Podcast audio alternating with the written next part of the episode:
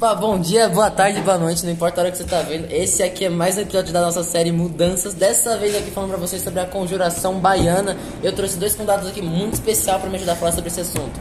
Juliano Urias Hi, my friend. e Rafael Cerveiro da Rocha. What's up? What's up? Bom, aqui a gente vai falar mais uma vez, né, óbvio, sobre a conjuração baiana aqui pra vocês, pra passar mais informação que nem sempre. Então, se você já vai gostando, por favor, lembre-se de se inscrever aqui pra gente conseguir, pra você saber mais da nossa, da nossa programação é, e também seguir a gente lá no Spotify.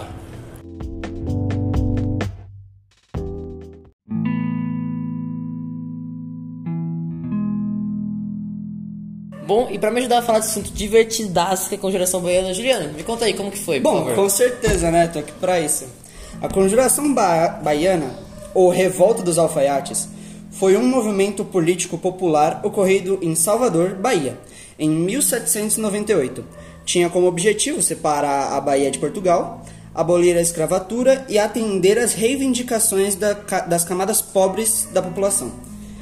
Influenciada pela Revolução Francesa e pela Revolu- Revolução Haitiana, a Conjuração Baiana foi fortemente reprimida e seus membros foram presos e em 1799 os líderes do movimento foram condenados à morte ou ao degredo. Mano, você falou dos líderes, eu tô ligado que são quatro, mas quem eram? Não- Fiquei Bom, curioso. os quatro líderes da Conjuração Baiana, João de Deus, Lucas Dantas, Manuel Faustino e Luiz Gonzaga, foram condenados à morte em 1799. A maçonaria exerceu uma forte influência sobre a conjuração, pois os ideais políticos da Revolução Francesa chegavam ao Brasil também por intermédio desse grupo. A primeira loja maçônica criada na Bahia, Cavalheiros da Luz, contava com a participação de diversos intelectuais que se envolveram na conjuração. Da hora, então, tipo, muita, muita dos maçons, né, ajudaram É, na, os na maçons conjuração. tiveram uma grande influência. Caramba, isso daí é da hora de saber, isso daí é bem legal mesmo.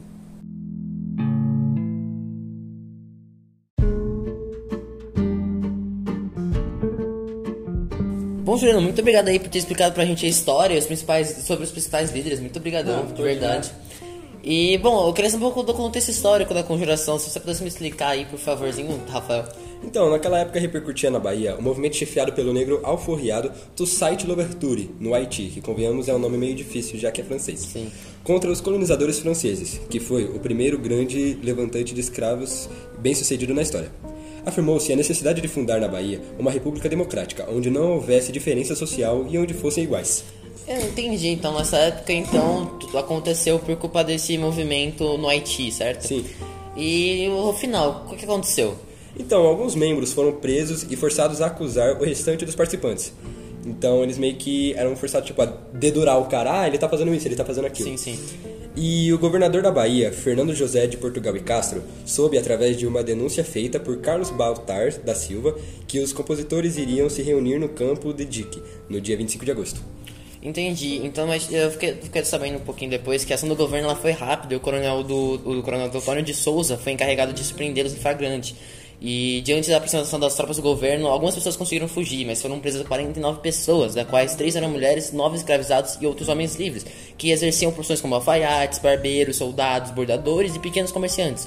Os principais envolvidos foram julgados e condenados à morte no dia 8 de novembro de 1799, um ano e dois meses depois dos acontecimentos. Os acusados foram declarados culpados por traição.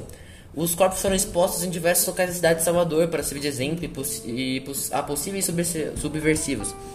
Os intelectuais e membros da maçonaria que participavam da conjuração, que nem o nosso amigo Juliano falou, eles receberam é, penas mais brandas ou foram absolvidos, justamente por ser de cargos altos, por ser da elite, enfim, essas coisas assim, sabe? Bem, Não, bem entendi, igualitário. Super direitos iguais. Exatamente.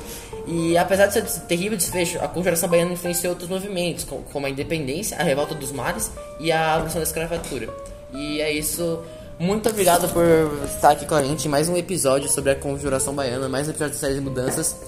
E é isso. Eu agradeço muito por vocês terem ouvido até agora. E vou dar tchau aqui nossos amigos Juliano e Rafa.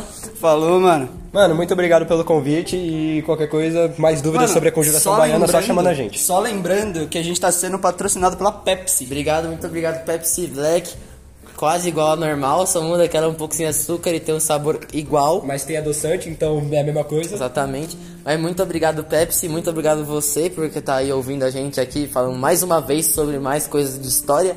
E fiquem ligados para os próximos episódios.